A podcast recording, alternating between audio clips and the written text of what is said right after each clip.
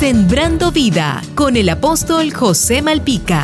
Hay poder en las palabras que salen de nuestra boca para bien o para mal. Una palabra puede provocar una guerra, un divorcio, una palabra correcta puede traer paz, pero una palabra incorrecta puede traer caos. Hay palabras que construyen y hay palabras que transforman. Palabras como perdóname, te odio, te amo. Hay palabras que nacen del corazón y hay palabras que decimos con todas nuestras fuerzas y hay palabras que decimos con dolor. La Biblia dice que de la abundancia del corazón habla la boca y también dice que en nuestra boca está la vida y la muerte. A diario necesitamos palabras de afirmación como lo hiciste bien, te esforzaste, te felicito, lo intentaste, estoy contigo, cuenta conmigo, qué bueno que estamos juntos, o tal vez te equivocaste, pero no era tu intención y te comprendo. Levántate y sigue adelante. Estas son palabras que enriquecen nuestras relaciones como seres humanos.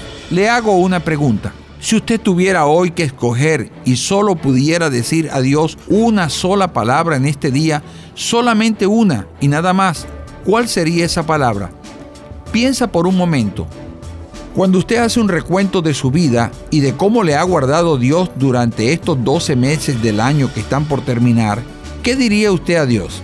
Yo por mi parte solo le diría a Dios gracias, porque si algo debemos ser es agradecidos. Él envió a su Hijo Jesús a morir por ti y por mí para que alcancemos la salvación. Recíbelo como tu Señor y como tu Salvador. Jesús te dice, no te dejaré ni te desampararé. Sembrando vida con el apóstol José Malpica.